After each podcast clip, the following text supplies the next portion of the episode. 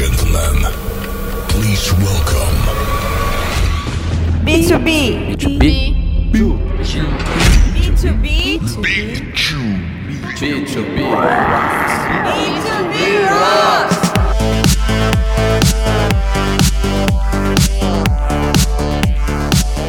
Pessoal, mais um episódio do podcast B2B Rocks. Eu tenho hoje o prazer de conversar com o Daniel Gonçalves de Souza. Ele é executivo de vendas B2B na Terra, que é uma escola de economia digital, que ele vai contar um pouquinho mais. E também ele tem responsabilidade sobre diversidade e inclusão na empresa. Então, em primeiro lugar, Daniel, super bem-vindo, obrigado pelo seu tempo aqui no podcast B2B Rocks. Eu que agradeço, Loeb. Muito obrigado. Prazer estar aqui. Prazer estar conversando com sua audiência. Eu conheço colegas que ouvem o podcast, eu não acompanhava ainda. Essa última semana eu ouvi alguns episódios aí e muito bom, sei que estou em excelente companhia.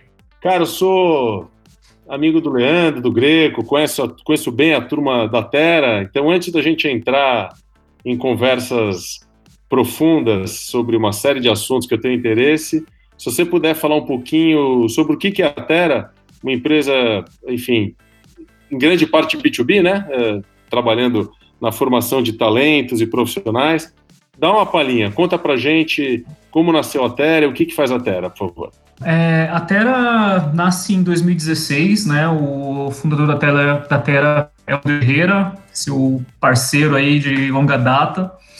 Uh, a Terra nasce é uma escola para economia digital, né? É, e aí eu sempre perguntei como eu consigo traduzir isso de um jeito que meus pais entendam.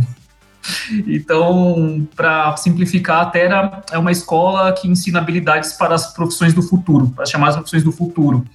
É, e aí a gente tem, né, traduzindo isso ainda mais, é, isso desdobra em algumas verticais, que seriam basicamente gestão de produto, é, growth marketing, UX design e alguns cursos voltados para gestão de dados também, análise de dados, ciência de dados. Então a gente navega entre essas verticais. Uh, a Terra hoje já tem 3.500 estudantes formados. Nós criamos um modelo de aprendizagem que ele é aprendizagem de alto impacto em curto, em curto período, né, pensando no chamado skill gap. É, o que, que seria esse gap? É justamente as habilidades que o mercado está demandando. Então, hoje as empresas precisam dessas habilidades digitais e não tem é, mão de obra capacitada, né? não tem essa formação vindo pela educação tradicional. Então, a Terra cria esse, cria não, né? Traz para o Brasil, na verdade, esse modelo, né? Que é o modelo de bootcamp. E, mas a metodologia toda nós desenvolvemos aqui. Né? A gente tem o Teraway, nossa metodologia de aprendizagem, que nós desenvolvemos internamente.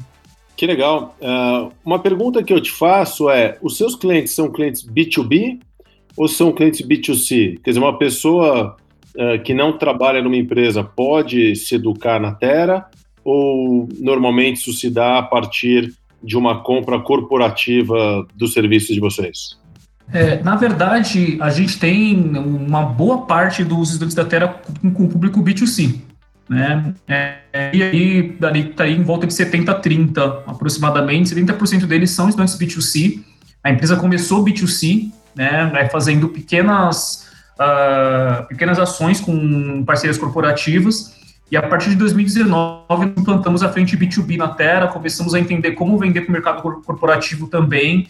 E aí já temos parceria com diversas empresas, né? Das majors aqui no Brasil, é, desde bancos como Itaú, né, é, Nubank, uh, iFood, tem muita gente que está até já como clientes regulares, né, recorrentemente comprando cursos, capacitando funcionários conosco.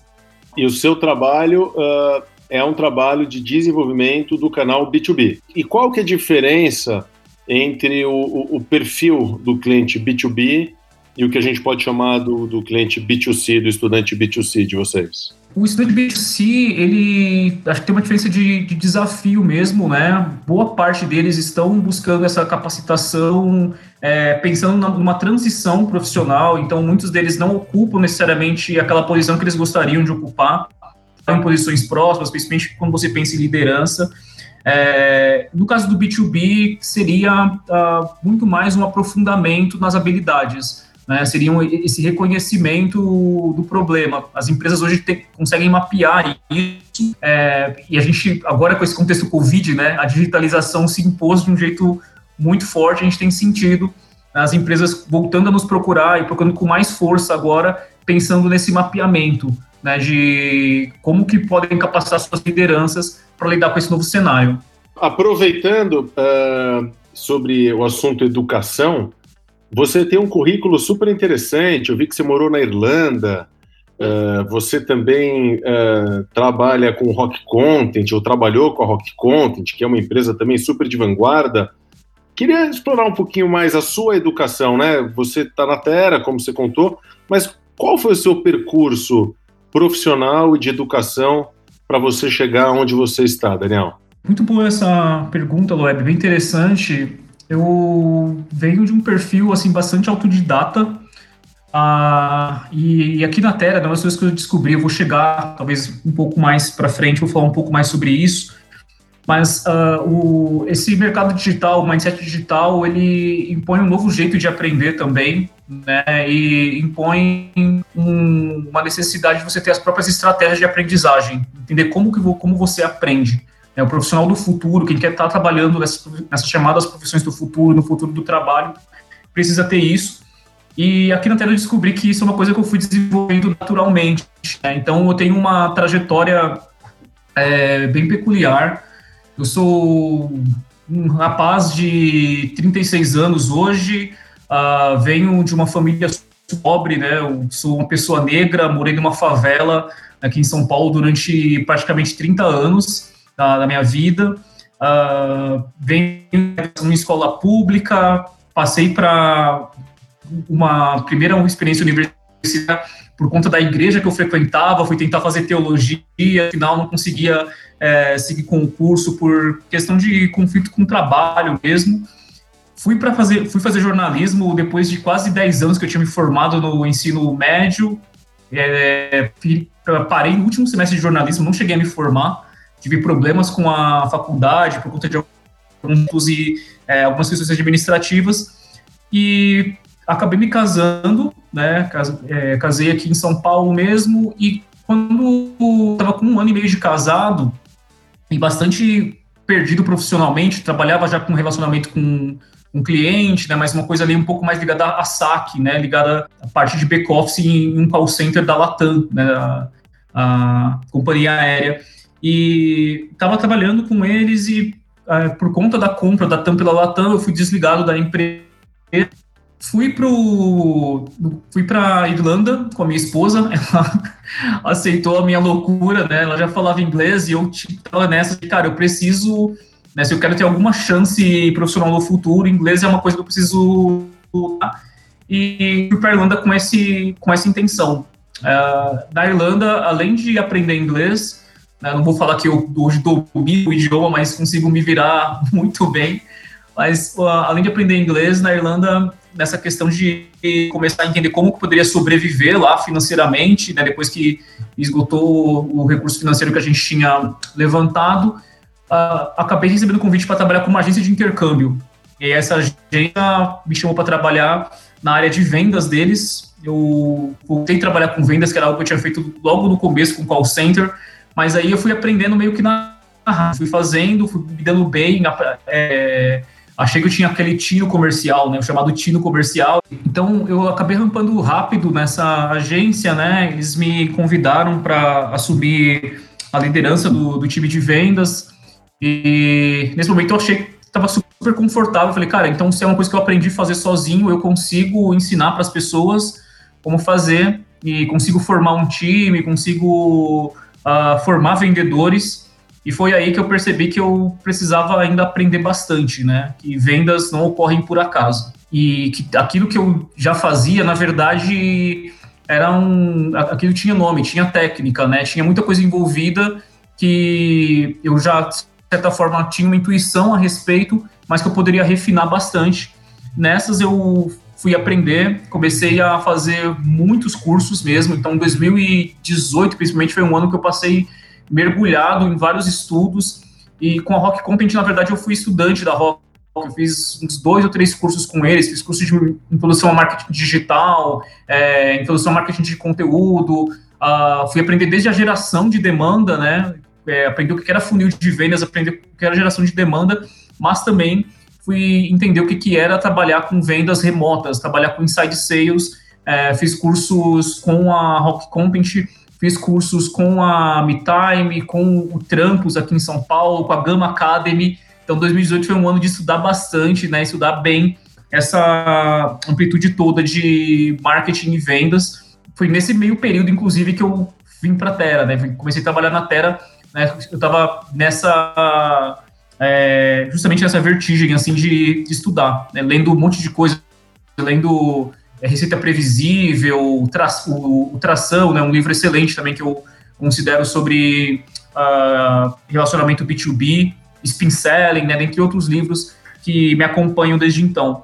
Cara, que trajetória não só bonita, mas raçuda, né? Porque eu tô vendo que você mete as caras. Porra, para quem é, morava numa favela como você mencionou, imagina a quantidade de dificuldades, preconceito e superação, cara, que você teve que, que encontrar energias, né, é, para chegar onde chegou. É, é um negócio muito cruel e eu queria falar um pouco sobre isso. Você tem também um papel de responsabilidade de diversão e inclusão na Terra. E outro dia uh, eu conversei com a Dilma Souza Campos, não sei se você conhece, ela é CEO da Outra Praia, que é uma agência de ativação, ela falou uma frase muito legal. Ela falou que diversidade é quando você convida alguém para o baile, né? Mas inclusão é quando você convida para dançar. Eu gostei dessa frase. Eu queria ouvir um pouco de você. O que, faz alguém responsável por diversidade e inclusão na Terra? E, e que tipo de, de pensamentos você tem em relação a isso? Bom, eu conheci a Dilma pelo podcast, embora eu acho que boa parte da minha geração conheça a Dilma pelo Castelo Ratimbu. É, quando você mencionou ali, eu lembrei dela. Uh, ouvi o episódio com ela, achei a trajetória dela também, vários pontos se, se conectam comigo. E diversidade e inclusão é uma coisa que me encontrou, na verdade. É né? um tema que me encontrou quando eu vim para a Terra. Eu cheguei na Terra em 2018, eu contei um pouquinho da minha trajetória aqui, então eu sempre trabalhei em empresas é, que estavam mais ligadas a, ao mundo analógico mesmo, né, vamos chamar assim. Então, trabalhei com aviação, trabalhei depois com é, intercâmbio, né, mas passei por outras empresas antes disso. E quando eu cheguei na Terra, foi a primeira experiência minha trabalhando em uma empresa no modelo startup, uma empresa de, de tecnologia, né, que ensina tecnologia, ensina é, sobre mercado digital, aquilo trouxe um realmente um, um momento de decisão para mim, né, sobre, sobre quem eu sou, né, sobre o que eu poderia fazer dali para frente, porque eu senti um conflito muito forte entre o que eu vivia até então, o que eu sabia e o que, que era esse novo mundo, né, esse novo é, modelo de trabalho, é, essa nova realidade profissional que a gente está vivendo e o quanto aquilo estava distante do meu mundo. E nesse momento, assim, eu já não era mais o rapaz é, negro favelado, sabe? Eu já estava com uma condição de vida classe média, já, já frequentava círculos é, bastante esclarecidos, já, já lidava com muitas pessoas que inclusive criaram empresas, criaram startups, né? É, e são meus amigos, então essa questão estava muito distante de mim, mas o que eu, quando eu cheguei na Terra, entender um pouco mais sobre o mercado digital e, e ver um pouco mais na prática é, o que, que é, é, cultura de experimento, o que, que é essa mentalidade user-centered, né, colocar o usuário no centro do processo de decisão, a cultura de, de testes, errar rápido, robotização, uma série de, de termos e conceitos que começou a mostrar para mim o quanto que aquilo estava distante do meu mundo e por essa história de vida que eu tenho, eu comecei a pensar muito no quanto aquilo estava distante no mundo da minha família, né, da, dos meus irmãos, dos meus primos, dos meus tios e como que essas pessoas que eu conheço e convivo vão disputar uma vaga no chamado futuro do trabalho. Daqui a 10, 15 anos, né, é, minha, minha sobrinha, qual é o mundo que a gente está preparando para ela e como ela deveria se preparar para isso. Então, essas, essas questões começaram a me incomodar.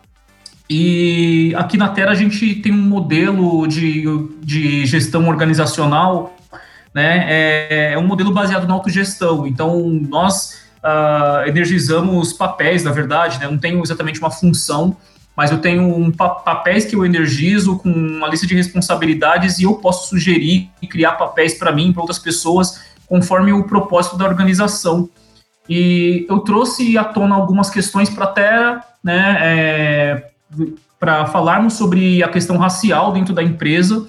Eu posso falar um pouquinho mais disso, algo mais, mas a partir desse momento de falar sobre a questão racial, uh, eu acabei me tornando um, ponto focal dentro da Terra para falar sobre diversidade.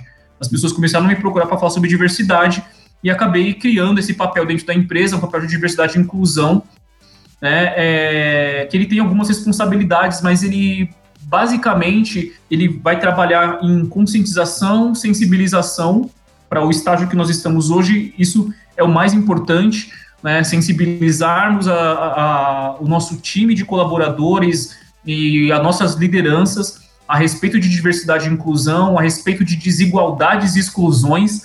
Eu acho que é muito importante nós falarmos também é, e sugerir ações, né, sugerir propostas para diminuir esses índices de desigualdade, transformando-os em diversidade, né, fazendo com que isso seja, é, inclusive, rentável para a organização, né, se transforme é, em inovação, se transforme em multiplicidade de pontos de vista, né, para que isso é, traga riqueza realmente para a organização. Daniel, uma pergunta. Você fala bastante sobre a questão, claro, racial, uh, você é negro, e sobre uh, uma condição uh, de início de vida desfavorável, afinal você morava numa favela. É, como que você lida uh, e como você busca se informar sobre ou, outros assuntos relacionados à diversidade, como LGBT, como pessoas com deficiência física? eu até incluiria aqui pessoas acima de 60 anos ou 50 anos, sei lá, como que a pauta diversidade uh, entra dentro do seu repertório, além desses, claro, que você vive na pele? Eu acho que é, por eu fazer parte de um grupo minorizado, né, é, somos como pessoas negras somos maioria numérica no Brasil, mas nós definitivamente não ocupamos posições é, de poder na maioria das organizações, né, se não em todas as organizações e instituições aqui no Brasil uh, por ser parte de um grupo minorizado, eu senti muito dos efeitos disso na pele, e isso vai acabando, isso acaba criando uma sensibilidade na gente pro, pro tema em geral, né, e para outras outros grupos que são também são minorizados ou são excluídos, né, são é, não priorizados. Uh, a partir disso, eu acho que é, começa um diálogo. Eu, eu comecei a a me desconstruir, vou usar esse termo aqui. É, acho que uma das primeiras coisas que aconteceu comigo na faculdade de jornalismo é, foi um trabalhar com pessoas homossexuais. Até então eu era aquele perfil, né? Digo que não sou homofóbico, mas na verdade não tenho amigos, né, não tenho tantas pessoas próximas e etc. E eu tive a oportunidade de trabalhar com um grupo e várias questões foram levantadas para mim à época e a partir de então eu acompanho essas pautas, eu acompanho desde uh, pesquisas, né? Nós sempre temos pesquisas sendo lançadas, né? temos iniciativas que uh, organizações da sociedade civil promovem. Né? É, temos a, aqui em São Paulo a maior parada gay, por exemplo, no Brasil, e sempre nessa época é, existe muita informação disponível mas uh, eu acho que, além disso, né, além do, daquilo que acontece por eu ser uma pessoa de um grupo minorizado, é, existe o, o, interesse, né? A, a, melhor forma de se informar sobre isso é realmente perguntando, é realmente trazendo isso à tona, seja para pessoas que, que nós conhecemos, que normalmente estarão muito munidas de, de informação ou nós temos hoje né, todo o poder da internet à nossa disposição né, para se informar. Então, eu tenho aqui uma série de pesquisas, por exemplo, né, que a Accenture é, já fez sobre diversidade quando nós levamos para todo, todo esse escopo que você mencionou, Loeb. Né? Acho que diversidade é, fala sobre uh, fala sobre o ser humano. Né? Diversidade fala sobre nenhum, nenhum ser humano é igual ao outro.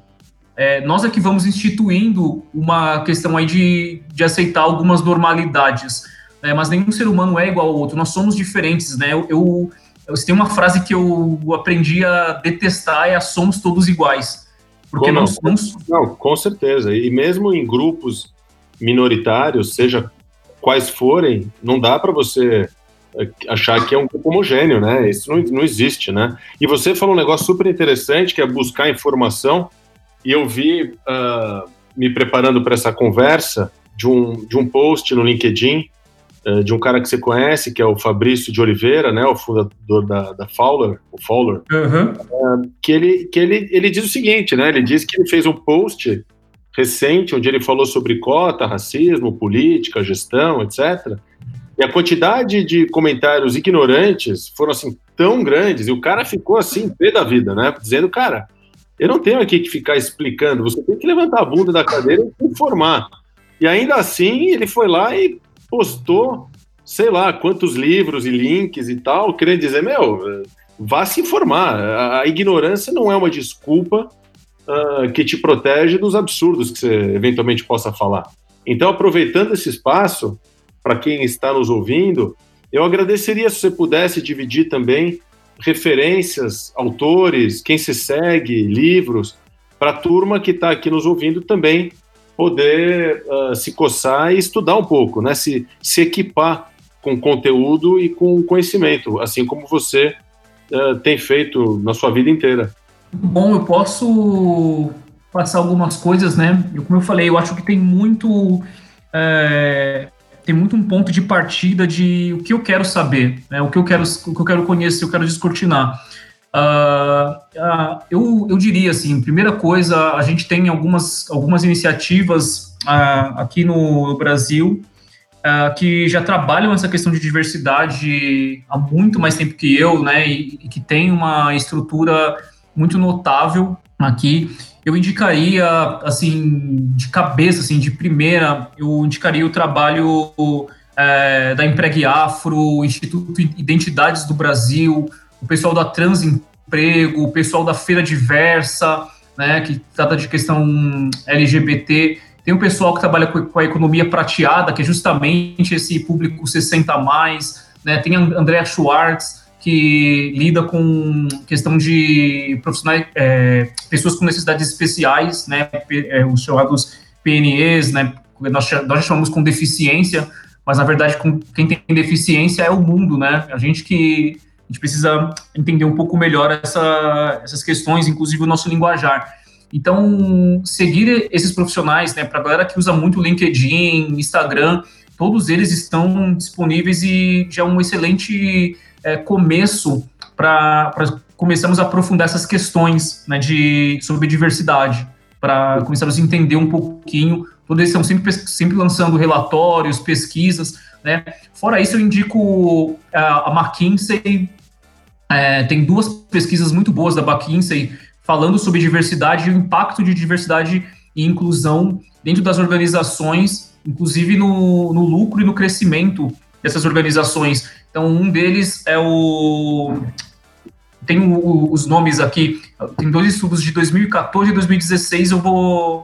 Uh, o que, que eu indico para quem está querendo entender um pouco mais? Tem duas pesquisas bem interessantes da McKinsey, né? É, uma é de 2018, a Delivering True Diversity, né? É, e eles têm uma a, uma segunda pesquisa, na, na verdade a primeira pesquisa deles é de 2016, que ela é, acho que é Who Matters Diversity, alguma coisa assim, que ela é de 2016. Tem a to Equal, da Accenture, que é desse ano, de 2020, e fala que empresas que colocam diversidade na estratégia de growth, na estratégia de crescimento, é, acabam tendo um impacto na receita muito importante. Tem o, a Refinivit, que tem também uma, uma, um índice de diversidade e inclusão que é mundial, né, pesquisas da ONU Mulheres, então tem bastante coisa assim para quem deseja entender um pouco mais sobre Legal. diversidade e inclusão. Não é por falta de conteúdo que alguém pode dizer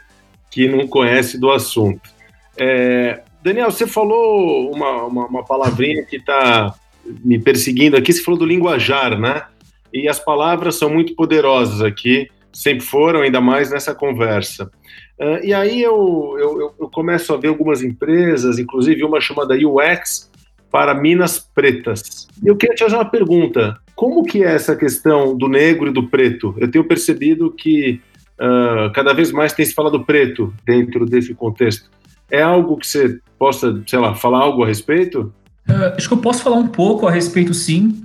Que tem quem estude o tema e tenha ainda mais bagagem, né? Se você jogasse esse, esse tema no YouTube, negro ou preto, uhum. vai aparecer muita opinião, assim, bastante embasada, mas eu eu considero importante a gente colocar.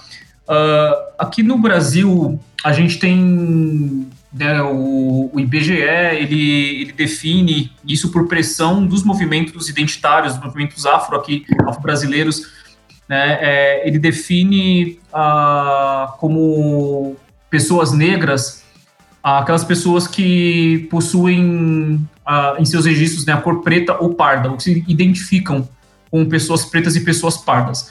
Então, o, o que nós chamamos de raça negra, né, de esse perfil negro, é, é, na questão de, de, raça sob o ponto de vista social, do olhar social, é esse conjunto de pessoas pretas e pardas, sendo que pretas são as pessoas normalmente de pele escura, pardas, né, as pessoas pretas que pessoas negras que têm já algum tipo de miscigenação, né, por isso tem a pele um pouco mais clara embora socialmente elas sejam lidas como negras.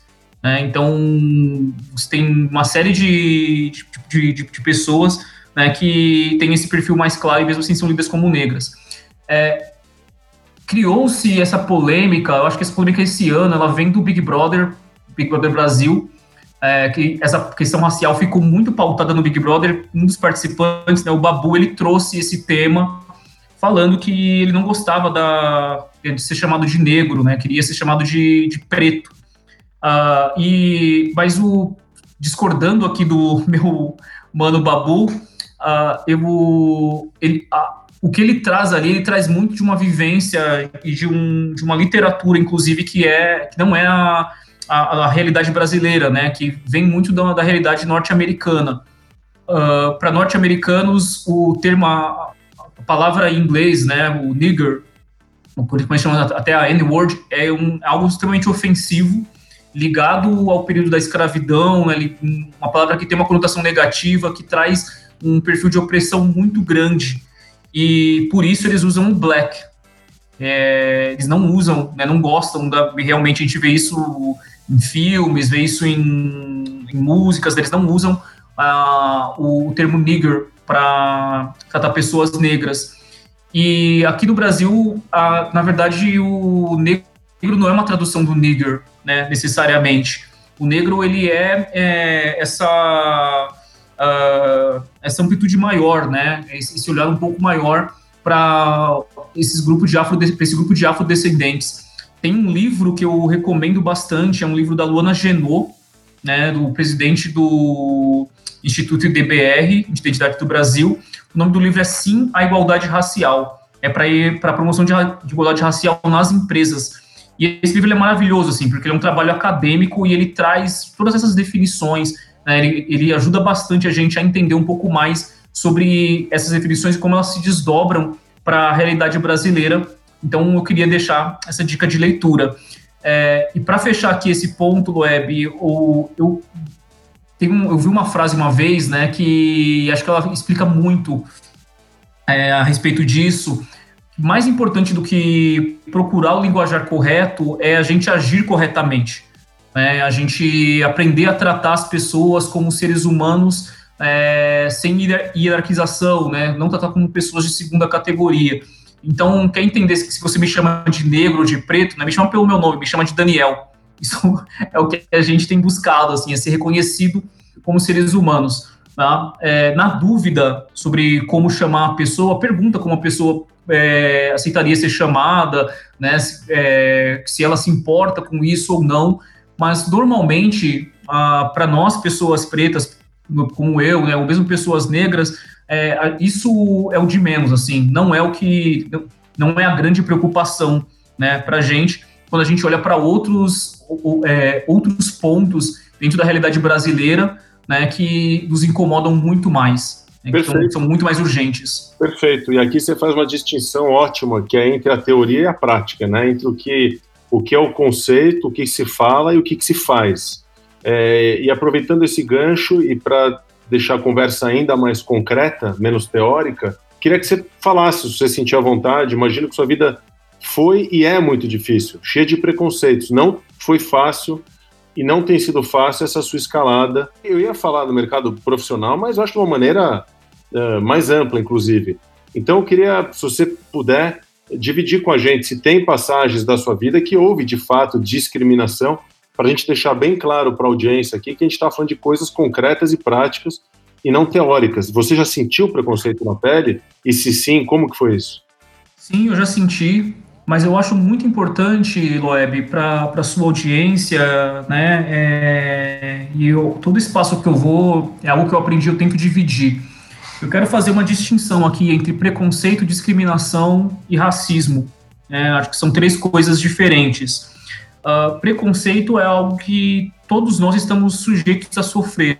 Preconceito, ele fala a respeito das nossas crenças é, sobre outras pessoas, sobre, é, inclusive, lugares, né? É, não, não, não fica restrito a pessoas. Então, nós podemos uh, ter, ter, preconceito né, e sofrer preconceito de formas diversas. Por exemplo, ah, eu acredito que é, mulheres dirigem mal, entendeu? Eu posso citar isso isso é algo que é uma crença minha, né? É algo, tipo, uma crença pode ser construído socialmente, etc., mas é uma crença, tá?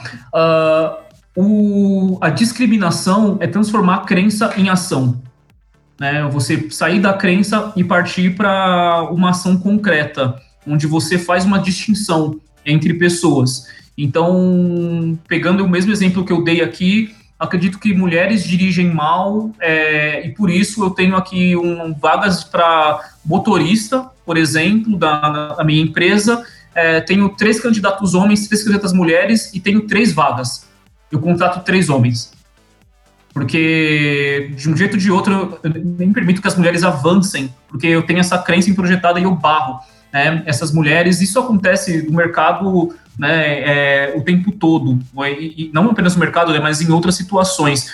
E temos o, o último ponto aqui, o racismo. O racismo, só para falar de racismo, a gente tem que falar sobre raça. Raça como uma construção social, né? E aí, para simplificar aqui, raça é algo que só acontece a partir do momento que ah, os europeus eles começam a fazer as grandes navegações, começam a descobrir é, outros povos que têm características físicas diferentes e começam a atribuir a esses povos a um status inferior ao branco europeu. Entendem que eles poderiam dominar esses povos, eles poderiam servi-los de alguma forma. No caso das pessoas negras, isso acontece com a escravização, né, com, com a, a, escravidão. Não tem muita história, tem 500 anos de história, eu vou pular essa parte, né, é, mas é, a partir dessa construção né, de entender que existem seres humanos diferentes que vai sendo criado todo um imaginário social. É, do caso do, de pessoas negras, né, você vai entender essas, essas pessoas como inferiores, e isso é, vai desembocar no que nós chamamos de racismo, né, racismo estrutural, o racismo que ele estrutura e organiza a sociedade. Né, ele, ele é a naturalização do lugar de algumas pessoas, no caso de pessoas negras, dentro dessa sociedade. Eu estou fazendo esse disclaimer toda, essa abertura toda aqui, porque quando eu falo dos episódios da minha vida, eles falam sobre essa naturalização do lugar da pessoa negra. Né? Quem é a pessoa negra no Brasil hoje? Né? Quais lugares essa pessoa ocupa? Onde nós, onde nós vemos as pessoas negras quando nós ligamos a televisão, por exemplo? Então, um dos episódios que é um dos mais recentes, né, e é um dos mais revoltantes quando eu lembro, ele, eu vou citar dois assim dos recentes, na verdade. É, mas um deles acontece quando eu volto da Irlanda e eu trabalhava com essa agência de intercâmbio que eu mencionei. Nós tínhamos um escritório na Avenida Paulista, alugamos um local na Avenida Paulista é, como escritório e eu resolvi morar perto do escritório. Então, tinha uma renda, minha esposa tínhamos uma renda que nós conseguiríamos alugar um apartamento ali na região dos Jardins. Alugamos um, um apartamento. Eu fiz todo o processo com o corretor de imóveis. Quando fui até a imobiliária para assinar o contrato, quem me atenderia não seria o corretor, seria o gerente do corretor.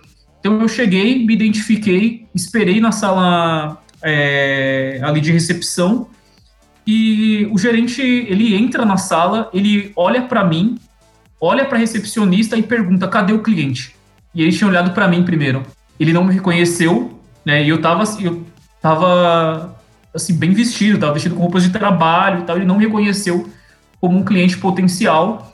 Isso numa imobiliária ali na região de Higienópolis, né? Higienópolis, bem próximo ali a, aos Jardins, aqui em São Paulo, na região nobre de São Paulo.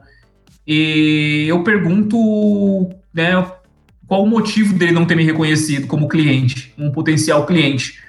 É, é a naturalização desse lugar. Eu não pertenço, ele está dizendo para mim que eu não pertenço àquele lugar. Isso aconteceu aqui na Terra. É, eu fazendo, eu entrei na Terra, eu fui fazer um dos cursos da Terra para conhecer melhor o produto, né, entender um pouco mais sobre o que eu estava vendendo.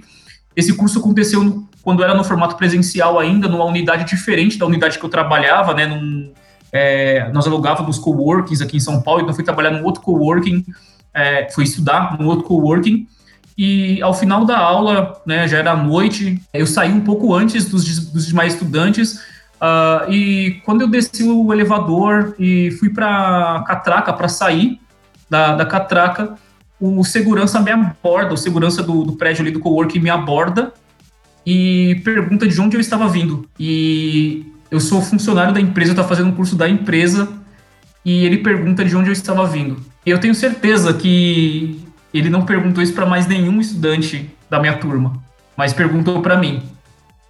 E mais uma vez eu pergunto por que, que ele faz isso e é a naturalização de eu não pertenço àquele lugar. Essa naturalização, inclusive estrutural, né? Que quer dizer, faz parte do DNA da sociedade. Antes do cara pensar antes dele refletir, é, é, é, quase que. Quase não, é totalmente no automático, né?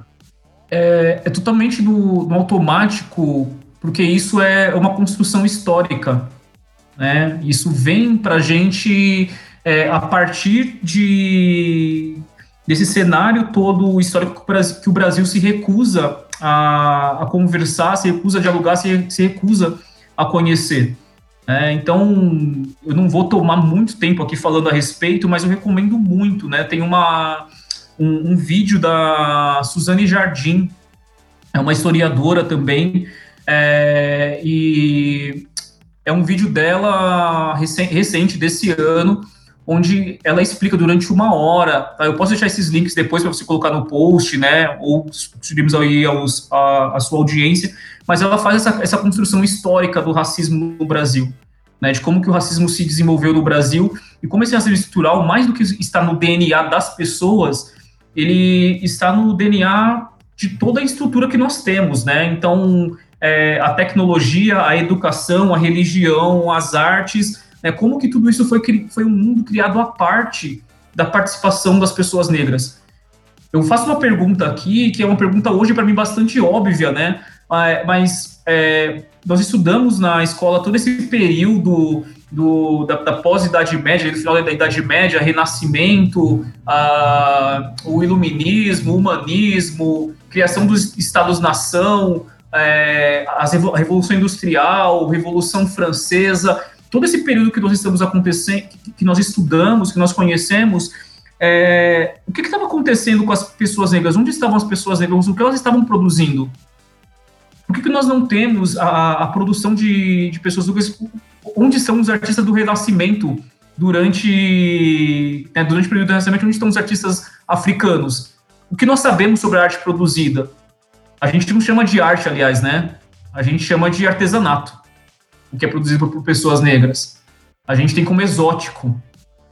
Né? E essa isso tudo, na verdade, é naturalizar isso como um mundo inferior não apenas como, não apenas como pessoas inferiores, mas como uma cultura inferior, né, como incapacidade né, de, é, de de ocupar esses lugares que hoje são destinados a pessoas brancas. Existe um pacto, né, um pacto inconsciente, como você mencionou, é, entre as pessoas brancas que explica isso. O, o, Brasil hoje tem 112 milhões de pessoas negras. Se isso, se transformássemos essa população em um país, estaríamos em 11 lugar no ranking populacional do planeta. E seríamos o 17 país em consumo. Pessoas negras do Brasil consomem 1,5 trilhão de reais por ano. E isso não é traduzido no que nós entendemos como mídia, como publicidade, como comunicação, como propaganda. Né?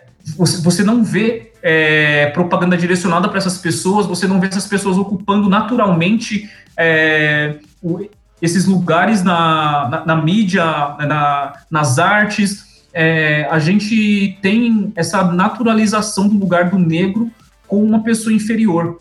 Então. É, uma pergunta para você, do ponto de vista estruturante de uma empresa, a busca de criar um ambiente diverso que reflita de alguma forma é, a, a existência de diferenças na sociedade, dentro de um contexto, um processo de seleção de uma empresa qualquer. Você é a favor de determinar cotas, vamos dizer assim, de acordo com diferenças, seja quais forem, da sociedade para garantir que haja uma distribuição mais igualitária ou não? Ou, ou, ou, qual é a melhor forma de se ter um ambiente diverso? Uh, gostaria de te ouvir em relação a isso.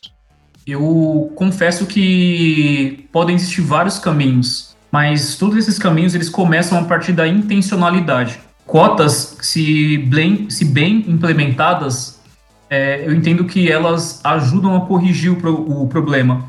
Quando eu falo bem implementadas, porque existe uma, um receio na liderança, né, mas de, na hora que eu instituo cotas, mas eu não, né, será que eu não estou baixando a barra aqui? Será que eu não estou colocando né, pessoas?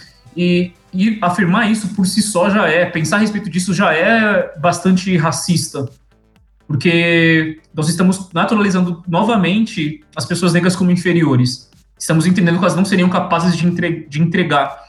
E, honestamente, assim, eu, eu, eu pergunto, né, quantas pessoas é, você já conviveu que são profissionais questionáveis e são pessoas brancas e que muitas vezes têm uma ascensão profissional que não é justificada. Eu conheci, eu tive um chefe, né, na, durante minha trajetória profissional e era uma pessoa lamentável, sabe, é, mas que tinha um bom vocabulário, conhecia as pessoas certas, conhecia muita gente por conta do convívio social que o ambiente de pessoas brancas permite, é, e que é, tinha passado por uma penca de multinacionais é, e que estava lá criando uma carreira brilhante, né? Nós enxergávamos como uma carreira brilhante e era uma pessoa muito limitada. Então, eu entendo que a questão de é, pressupor que pessoas negras não poderiam é, uh, entregar com a mesma qualidade dedicação que pessoas brancas entregam, isso por si só é uma afirmação é, bastante racista. Eu entendo que é, a, tem intencionalidade nos processos seletivos, né? então, a partir do momento que a empresa reconhece, a empresa faz um censo é, interno, reconhece que ela não tem diversidade interna que corresponda à diversidade brasileira e que ela queira se comprometer a corrigir isso, ela vai precisar tomar ações intencionais inclusive na contratação. E eu hoje você. É, dentro dessa linha de raciocínio, eu vejo que algumas são muito mais fáceis, né? É, apesar, apesar de também ter uma boa discussão sobre liderança feminina, por exemplo, ah, contratar uma mulher uh, perante uh, um homem me, parece uma decisão mais fácil, né? Com menos julgamento, julgamento em relação ao que você acabou de falar do chefe branco, péssimo, mas que se vira nos 30 ali, um puta enrolador.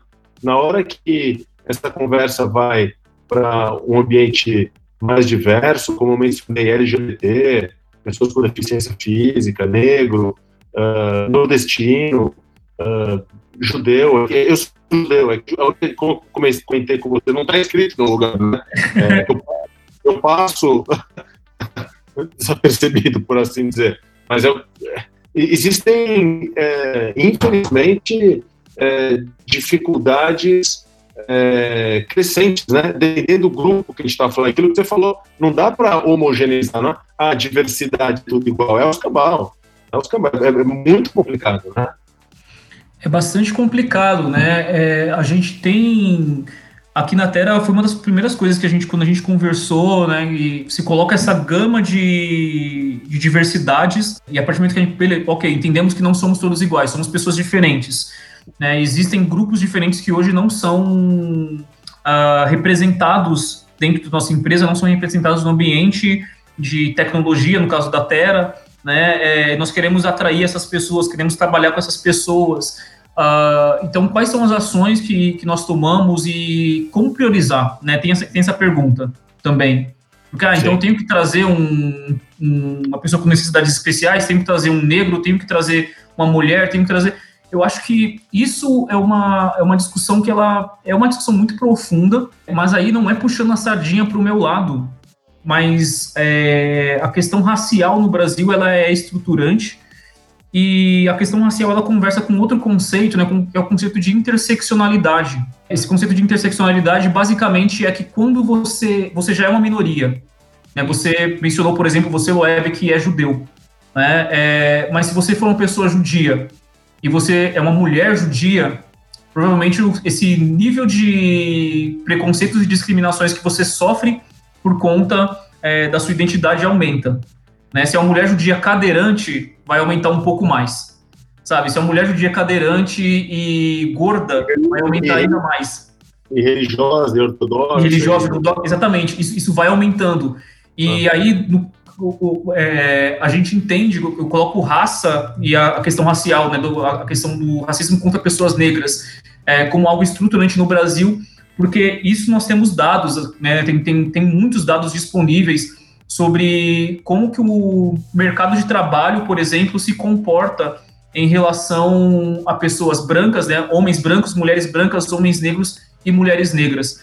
E isso, esses dados estão disponíveis para quem quiser é, acessar. Então, um, um, homem branco ele chega a ganhar cerca de duas vezes o que uma mulher negra é, ganha. Isso mesmo nas mesmas regiões da cidade. Tem um relatório aqui, um relatório racial do, aqui da cidade de São Paulo, e ele vai mostrando isso por região, como essa média salarial vai mudando por região, né? Quando você tem homem negro, é, homem branco, mulher branca, homem negro e mulher negra, e a mulher negra, ela tá ali sempre no final da fila.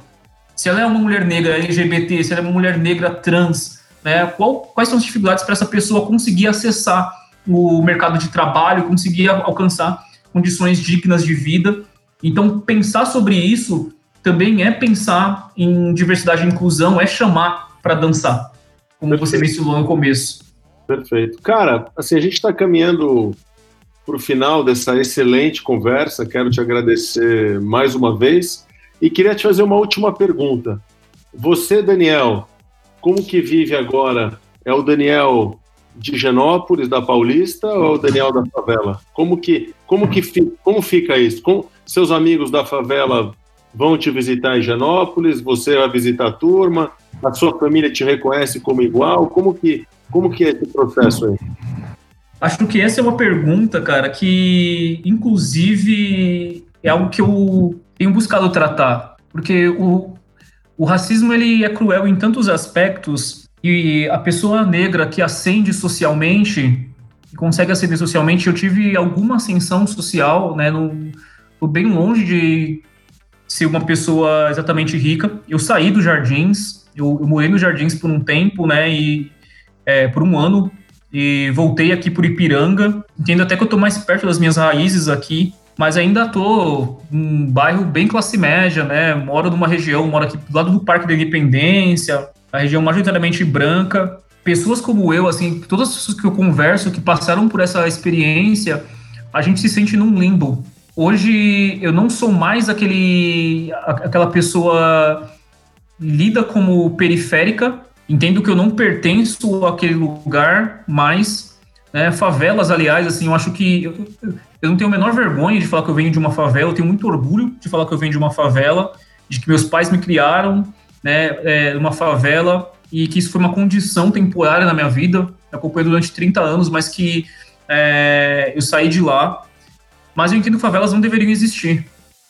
É, é, estarmos conformados com saber que tem pessoas morando nessas condições e durante uma pandemia é uma coisa que me deixa muito transtornado. Falar muito sobre a alma brasileira. Eu não pertenço a esse lugar mais, só que continuo sentindo que também não pertenço ao lugar que eu estou hoje. As pessoas que de onde eu moro não me reconhecem é, como pertencente a esse lugar. Os meus amigos, eu, conforme eu, eu, eu fui ascendendo, eu fui mudando de círculo social e hoje os meus amigos de, de infância, é, poucos deles estão comigo. Muita gente que me conhecia e antes de eu entender esse processo de próprio processo interno, né, de eu me racializar, de eu entender quem sou eu enquanto um homem negro morando no Brasil. Quem me conheceu antes disso e me conheceu depois, tipo, bastante gente me abandonou mesmo, parou de falar comigo. Porque embora hoje eu tenha as mesmas condições dessas pessoas para sair para qualquer lugar e conversar, eu vou acabar conversando, vou acabar trazendo esses temas que eu trago nessa conversa, alguns deles eu vou trazer para o dia a dia, porque isso tem impacto na minha vida diariamente. E aí as pessoas entendem que isso é mimimi, que isso é exagero, que isso é, não é bem assim, mas você deveria ver por outro ponto. Então acaba sendo um lugar de solidão, sabe? Um lugar de ser questionado o tempo todo, de ter minha capacidade posta à prova o tempo todo. É, e isso é algo que eu trabalho muito em fé e terapia. Né? É, é assim, é, essa é a vida de é, uma pessoa negra que acende. Só que, citando aqui o professor Silvio Almeida, que inclusive esteve no programa Roda Viva dessa semana, né? Agora da, da segunda-feira, fez um programa brilhante a frase que ele encerrou o programa é a frase que, para mim, assim, tem feito muita diferença. Eu não sei se eu vou conseguir ver o mundo como eu espero que ele seja, mas eu não me importo com isso. O que eu me importo é em criar condições para as pessoas que estão vindo depois de mim, depois de nós, para que elas possam ter um mundo melhor do que o mundo que nos foi entregue. Então, a, a minha preocupação é nisso, é em construir, sabe? É, é dialogar e ajudar a provocar para que desse, dessa nossa passagem aqui a gente consiga entregar um mundo que seja um pouco mais igualitário, que é, as pessoas não precisam sofrer, não precisam passar pelos percalços que eu passei.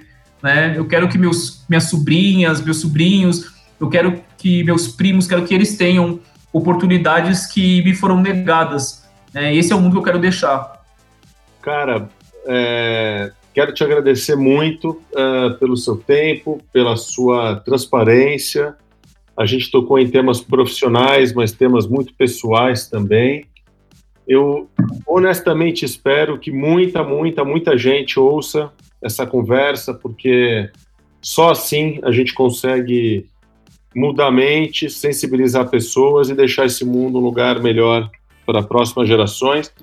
Quem sabe a gente ainda consiga enquanto a gente está aqui vivendo um mundo menos desigual, um mundo, uh, sei lá, a mais durante essa pandemia, tantas reflexões, quem sabe a gente consiga sair dessa pelo menos um passinho, um degrau, um metrinho para frente. Então, mais uma vez, Daniel, muito obrigado, é, agradeço demais, agradeço a audiência, é, todos vocês, como sempre, que estão ouvindo o podcast B2B Rocks, fica aqui o convite para mandar aquela sugestão, aquela crítica ou elogio para o e-mail b2bis.fbis.com.br. Muito obrigado e até o próximo episódio do podcast B2B Rocks. Valeu, Daniel. Obrigado, Loeb. Obrigado, pessoal. Valeu.